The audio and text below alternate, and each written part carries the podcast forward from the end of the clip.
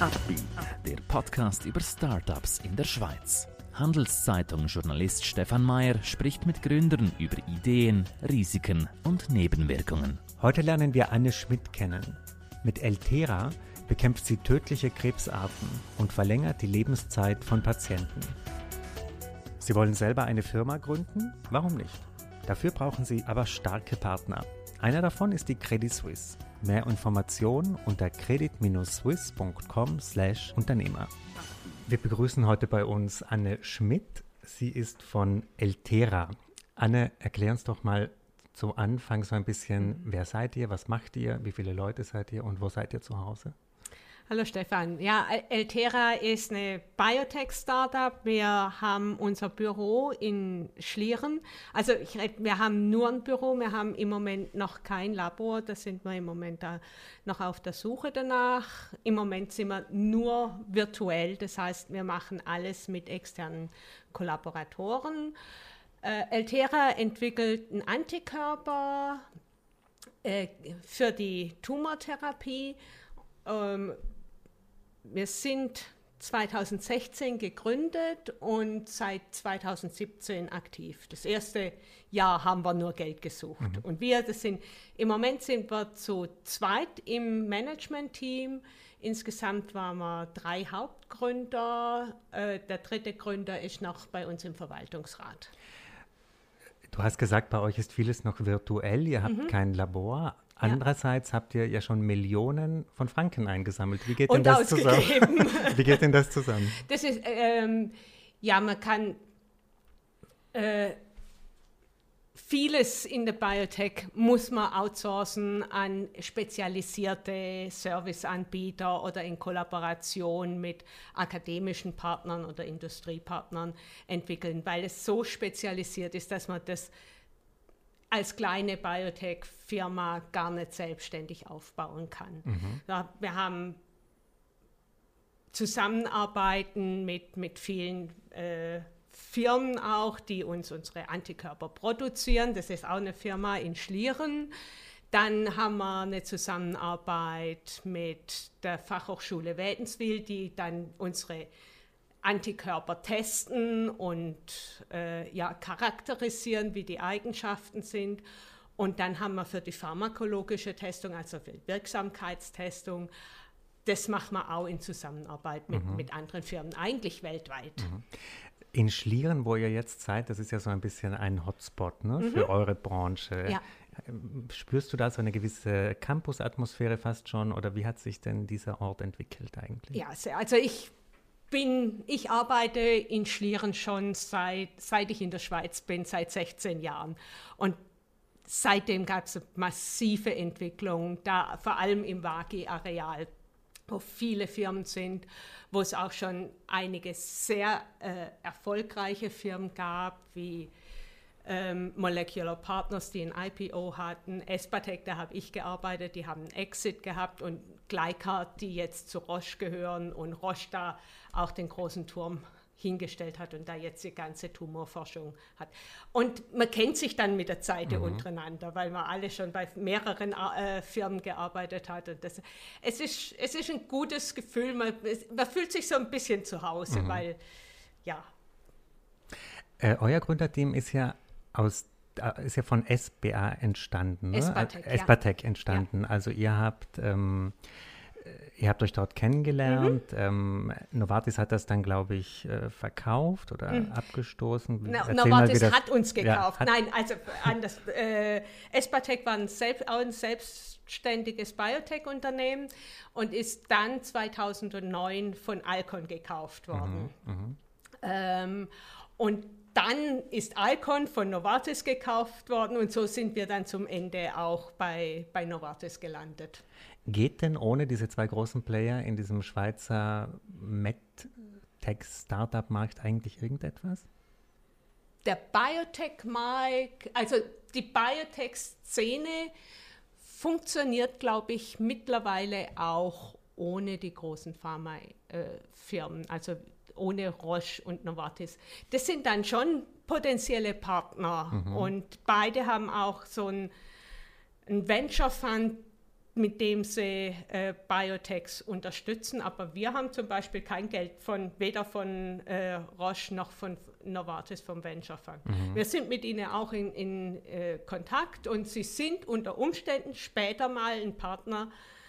Aber also wir, also wir haben, wir haben äh, da jetzt im Moment noch keinen Vorteil von ihnen. Und die, die Biotech-Szene in der in der Schweiz ist auch sehr gut so. Mhm. Natürlich, klar, also mein, äh, dass die ganze, dass die Voraussetzungen geschaffen worden sind und dass die, die ganze, also in die, die, die Pharma- und Biotech-Industrie in der Schweiz ist so groß und das ist natürlich ein, ein Verdienst von, von den großen mhm, Pharmafirmen. Mhm. Täuscht mich der Eindruck oder bekommt man in diesem Bereich eigentlich die größten Finanzierungsrunden? In diesem Bereich braucht man die größten mhm. Finanzierungsrunden, mhm. weil die, die äh, Entwicklung von dem Biotech oder von, allgemein von, von äh, Medikamenten ist extrem teuer. Mhm. Das und dauert lange. Äh, ja, also wir sind jetzt im Moment gerade auf der Suche nach einer Zwischenfinanzierung so einer Seed-Finanzierung, da suchen wir noch 700.000 Schweizer Franken, aber dann nächstes Jahr brauchen wir auch 15 Millionen. Das ist einfach, und damit äh, kommen wir dann mit der Entwicklung so weit, dass wir in die Klinik gehen können, also in die Testung am Menschen. Das ist alles noch Vorbereitung für dann die klinische Studie, für die klinischen Studien.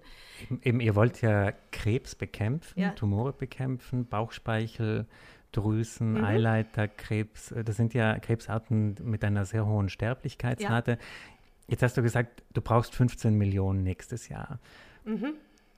Wie, was, also das ist für mich eigentlich ein unvorstellbarer Satz irgendwie. Wo findet man dieses Geld? Was mache ich mit dem? Bist du da extrem strukturiert? Wie, wie kommst du auf so eine Aussage? Also wie hast du dann das berechnet schon genau? Mhm. Ja, also wir haben, wir haben ein grobes Budget dafür haben wir. Das sind, äh, es ist relativ klar, nein, es ist eigentlich äh, vollkommen klar, welche äh, Aktivitäten es braucht, mhm. die, äh, um dann äh, auch die Genehmigung für klinische Studien zu, äh, zu bekommen. Das ist regulatorisch schon sehr festgelegt und auch, ja, auch relativ klar. Und wir sind wir machen alle in, in, in dem Team, machen wir es nicht zum ersten Mal. Mhm, so, wir mhm. wissen, welche Schritte das kommen. Und dann, klar, dann muss man schauen, dass man so zumindest grobe, ähm, ja, grobe Abschätzungen bekommt, wie viel das, das kostet. So zum Beispiel äh, eine, die, die ganze Produktion von dem klinischen Material kostet zwischen 6 und 7 Millionen Franken. Und da haben wir uns natürlich ein, Angebote eingeholt, haben mit verschiedenen ähm, Herstellern schon geredet und haben Angebote verglichen und haben da eigentlich schon unseren Hersteller ausgesucht. Das, und das ist ein langer Prozess. Mhm. Das, muss, das geht über Jahre vorher schon. Das heißt, du bist momentan sehr damit auch beschäftigt, zu Investoren zu gehen. Ja Kennst du die alle schon von früher? Oder erzähl mal, warum du eigentlich nicht ganz neu bist in dieser Szene. Naja, ich bin schon alt. also, nein, ich, ich arbeite seit 1999 in Biotech. Mhm. Ähm, äh, und ja, also ich seit über 20 Jahren bin ich jetzt in Biotech. Zuerst war ich in, in München. Da hat es so einen deutschen Biotech-Cluster, wie es in, auch in Schlieren gibt und bin dann 2004 äh, in die Schweiz gekommen, zu, war zuerst bei Prionics, auch eine Schlierener Firma, die die BSE-Tests entwickelt hat und bin dann zu Espertec gekommen. Mhm. Äh, ja, was war die Frage? Ja, die Frage von, äh, also was ist so jetzt deine Hauptbeschäftigung? Meine, du gehst mhm. zu Investoren. Wie, mhm. wie, ist denn jetzt dein Alltag momentan? Ja, also im Moment, da wir auch gerade wieder die Seed-Runde haben und noch, noch so eine Zwischenfinanzierung suchen, ist meine Hauptbeschäftigung schon mit Investoren zu reden mhm, und Geld mhm. aufzutreiben. Das ist, und das ist zum einen haben wir äh, fängt an mit Mailings zu schreiben und die meisten oder viele Investoren kenne ich schon durch frühere Finanzierungsrunden oder einfach durch Kontakte, die sich jetzt so im Laufe der drei, letzten drei Jahre aufgebaut habe. Und dann die wieder anschreiben, er, erinnern, hey, wir haben jetzt wieder was, ihr könnt mhm. wieder investieren. Mhm. Und dann Telefonkonferenzen persönlich treffen. Dann Material zusammenstellen, also Pitch Decks oder, oder Flyer, um neue ähm, Investoren anzusprechen. Solche Sachen mhm. im Moment. Du hast jetzt ja schon viel Erfahrung, aber wenn jetzt jemand in diesen Bereich reingeht und ganz neu ist, ganz frisch ist, mhm. er will irgendwas gründen in diesem Bereich, mhm. ich kann mir vorstellen, dass ihn dann so Riesensummen vielleicht ein bisschen Angst machen. Wie würdest, was würdest du ihm denn empfehlen oder ihr? Äh, mit jemandem zu reden, der Erfahrung hat. Mhm. Das ist also einfach sich Hilfe holen. Das das ist das A und O. Eine gute, wenn man eine gute Idee hat, entweder gute Technologie oder irgendwas, äh, dann muss man sich die Leute, die einem helfen können, um sich scharen. Wie macht man das? Es gibt ähm, also wenn man noch kein so ein Netzwerk hat, weil mhm, man wirklich mhm. frisch von der Uni ist, mhm. also es gibt äh, verschiedene Organisationen, die einem helfen können. Also das ist zum einen InnoSwiss, die Berater hat, dann Venture Kick, Venture Lab, es gibt, gibt viele Organisationen, die einem helfen können. Und die findet man alle im Netz. Mhm. Firma gründen und dann äh, googeln und dann findet man die schon. Bist du auch manchmal so in einer Mentorinnenrolle? Kommen Leute auch auf dich zu und sagen, ich möchte in diesen Bereich gehen? Kannst du mich unterstützen oder wärst du für sowas offen, wenn mhm. das jemand hört und dann überlegt, ich möchte vielleicht hier schreiben? Ja, also bis jetzt habe ich so noch wenig Anfragen gehabt. Klar, mhm. ich rede immer auch mit, mit meinen Kollegen, CEOs aus, aus den anderen Firmen und das sind auch Jüngere dabei oder äh, und wir tauschen uns aus, aber so eine richtige Mentorenrolle habe ich bis jetzt noch nicht mhm. gehabt, aber klar, würde ich, würd ich gern machen, mhm. ehrlich. Das, mhm. ist, das ist da auch ein Teil vom Spaß. Mhm. Aber ich meine, ich lerne auch jeden Tag neu dazu, wenn ich mich äh, mit, mit meinen Kollegen oder da in, in Schlieren mit den Leuten unterhalte. Ich weiß auch nicht alles. Ich muss auch noch viel, und, und ich lerne wirklich noch viel auch von, mhm. von meinen Peers. Wenn jetzt das alles klappt nächstes Jahr, also ihr sammelt die 15 mhm. Millionen, ihr geht, äh, eure Pipeline, das läuft dann wie geplant irgendwie, stellst du dann auch mal zehn neue Leute ein oder wie, wie plant ihr denn jetzt das Wachstum?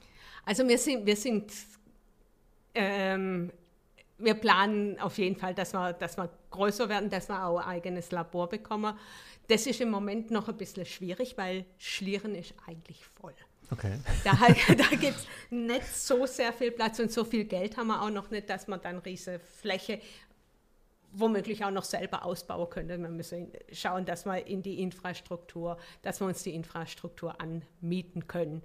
Aber wir, klar, wir wollen auf jeden Fall, wir wollen wachsen, wir wollen auch eigene, ähm, eigene Experimente machen, unsere Daten selber generieren zum Teil und ja, in der nächsten, ja mit den 15 Millionen spätestens müssen wir, müssen wir unser eigenes Labor haben und einige Leute.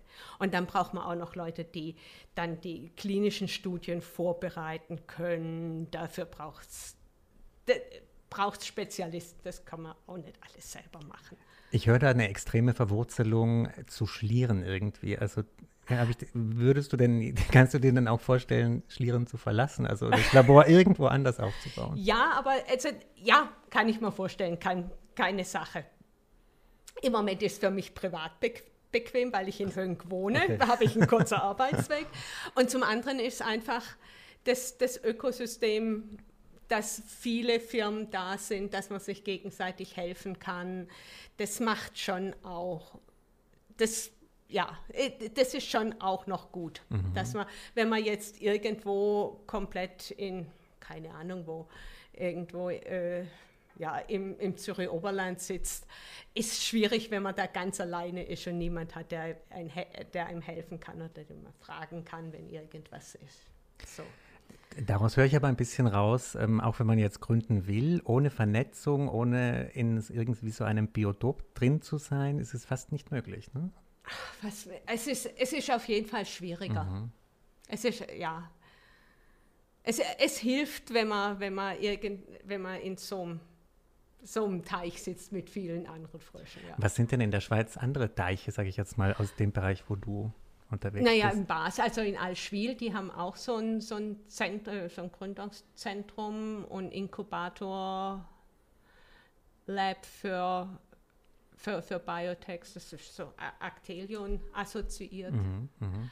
Dann in Lausanne bei der EPFL, die haben auch sowas und in, in Genf gibt es auch da im ehemaligen, auf dem ehemaligen Serono-Areal. Mhm, mhm, also es, es, es, es, ist nicht nur Zürich, mhm. es, gibt, es gibt schon auch noch andere mhm. Regionen. Das klingt jetzt eben alles für mich sehr ähm, strukturiert. Ihr habt einen ganz klaren Plan, ihr habt ein ganz mhm. klares Ziel, ihr wollt diese Krankheiten bekämpfen, möglichst ausrotten. Mhm. Ähm, Läuft es bei euch eigentlich immer so nach oben oder was sind denn bei euch so die, was sind denn bei euch so die Durchhänger? Ja, also die gibt es schon auch immer mhm. wieder. Ähm, wir haben eigentlich gedacht, okay, also immer, äh, wenn es nach unserem ursprünglichen Plan ginge, dann wären wir jetzt schon in der klinischen, also kurz vor der klinischen Studien. Jetzt hat aber, es ist war auch nicht alles so einfach, wie wir es gedacht haben. Ja, zuerst haben wir den Plan gehabt, wir haben einen Antikörper, den haben wir einlizenziert vom Deutschen Krebsforschungszentrum. Den machen wir jetzt noch so, dass man im Menschen, äh, dass man im, dem Mensch verabreichen kann mhm. und dann hopp, gehen wir in die äh, Klinik. Jetzt Dazu muss man aber erst in, im Tiermodell zeigen, dass der auch wirkt, mhm. dass der äh, auch irgendwie zumindest das Krebswachstum hemmen kann. Und, da, und die Ergebnisse müssen eigentlich schon gut sein, sonst gibt einem auch niemand das Geld mhm, dazu. Mhm, das mhm. muss schon auch die Investoren dann überzeugen. Und wir haben, äh, wir haben schon äh, eine gewisse Wirksamkeit nachweisen können, aber nicht so, dass es einen jetzt vom, vom Stuhl kauen mhm, hätte. Mhm. Also musste man letzten Sommer, musste man dann nochmal über die Bücher und sagen, okay, das ist jetzt okay, aber nicht gut genug. Also mhm. was machen wir mit unserem Antikörper? Weil wir glauben immer noch dran, dass das ein gutes Konzept eigentlich ist. Aber wir müssen den tunen, dass er dass er effizienter wird, dass er, dass die, dass er bessere Wirksamkeit mhm, hat. Mhm. Da haben wir halt dann nochmal unsere nochmal über die Strategie müssen und haben, haben jetzt machen wir einen bispezifischen Antikörper, der das Immunsystem noch mit aktiviert. Das ist die eine Strategie und wir fahren eine zweite Strategie.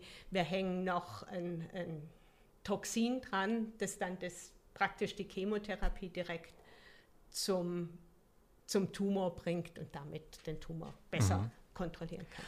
Und das war schon, also das war schon, wo man dann die Ergebnisse von dem puren Antikörper gesehen haben und dachte, ach, war schon nicht so ganz mhm. einfach. Und als du da mit deinen Mitgründern zusammengesessen mhm. äh, hast, bist, ähm, wie habt ihr euch denn dann wieder nach oben gezogen? Also ihr habt gesehen, okay, ist jetzt nicht ganz so, wie wir es uns vorgestellt haben wir machen trotzdem weiter. Was, hat, was ist es denn dieser Idealismus, dass man eine Krankheit bekämpft oder was ist denn? Das, das ist es auch. Mhm. Das ist, äh, also das ist es auch. Und wir haben das Projekt angefangen. Jetzt machen wir das. Da kämpfen wir uns durch. Das war, von, das war klar, dass es nicht alles einfach Walk in the Park ist, dass alles so einfach ist. Man, mhm. dass es, da gibt man nicht bei der ersten Probleme auf. Mhm. Das, funktioniert nicht. Da ist man zwischendurch mal kurz geknickt, aber dann, das ist eigentlich, das war schon immer so. Mhm. Und ich glaube, meine, ja, ich weiß es, meine, meine Kollegen sind da genauso.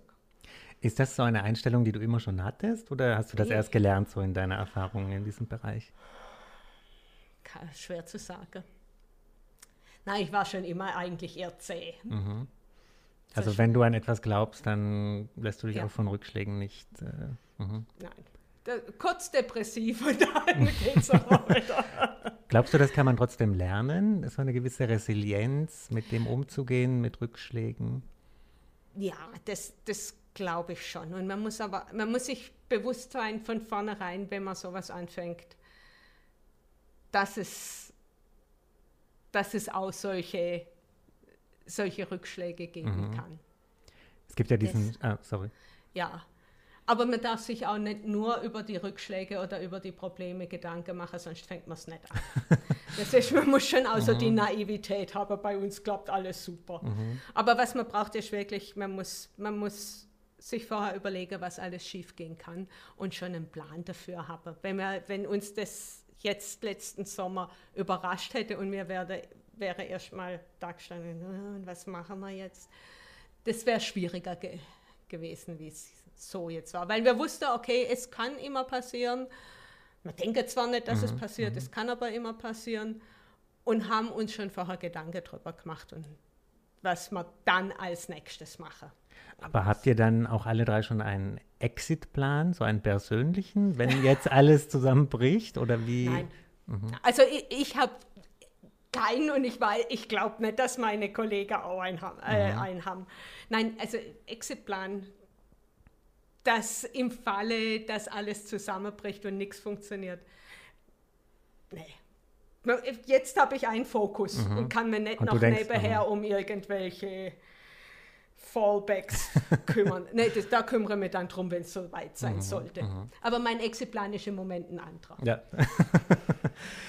Ähm, was ist denn, jetzt waren wir so ein bisschen bei den Rückschlägen, Durchhängern, mhm. Sachen, die nicht funktioniert haben. Wenn jetzt alles so läuft, wie du dir das vorstellst. Mhm. Wo seid ihr denn dann in drei Jahren? In drei Jahren sind wir in der klinischen Studie. Also dann sind, ist unser, unser Molekül dann, wird dann im Menschen getestet und wir sind in Gesprächen mit Pharmapartnern und bereiten unseren Exit vor. Mhm.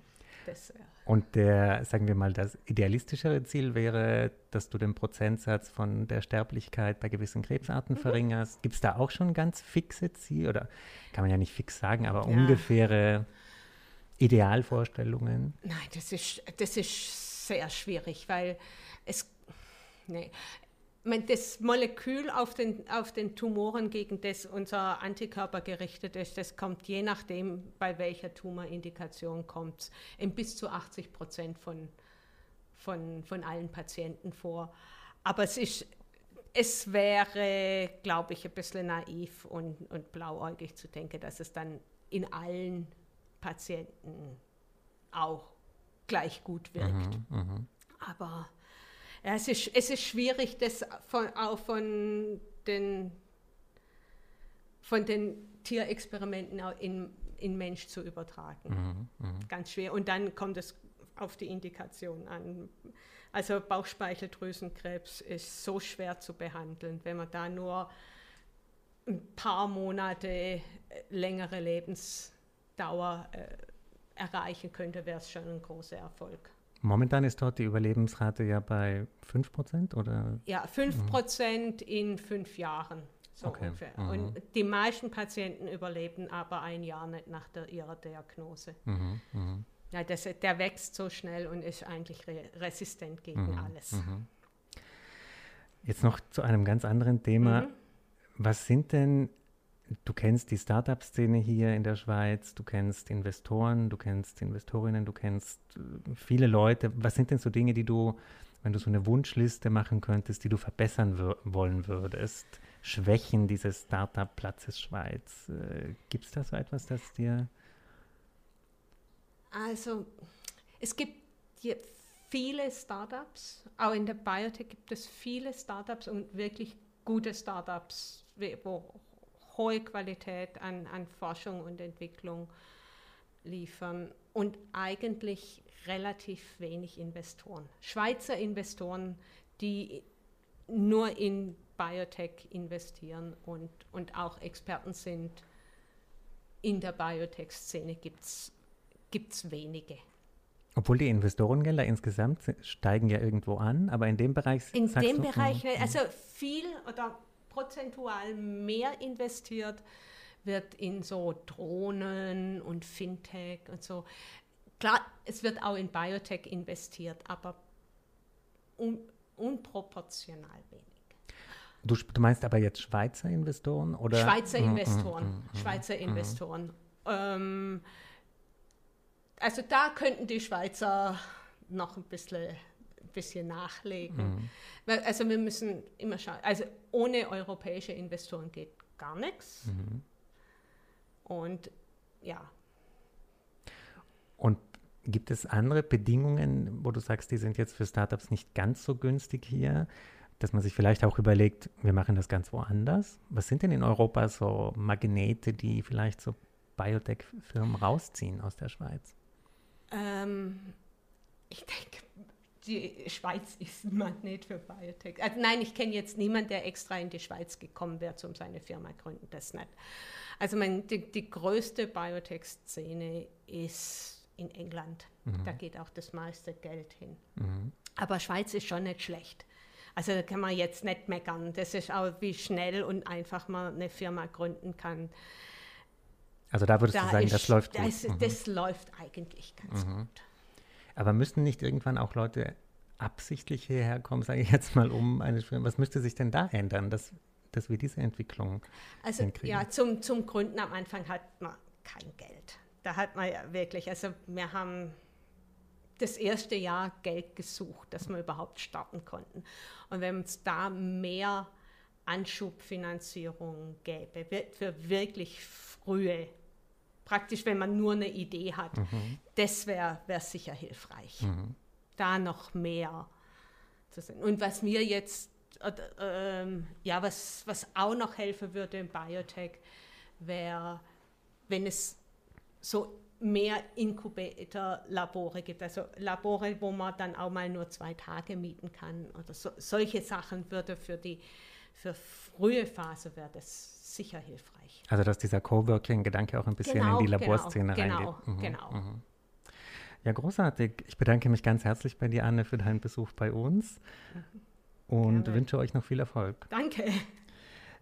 Ich möchte noch für die Podcasts meiner Kollegen werben bei der Handelszeitung. Einmal Schöne neue Arbeitswelt von Melanie Loos und HZ Insights von Tim Höffinghoff. Wenn Ihnen dieser Podcast gefallen hat, freuen wir uns über Bewertungen und Weiterempfehlungen an Kolleginnen und Kollegen. Ein Podcast der Handelszeitung.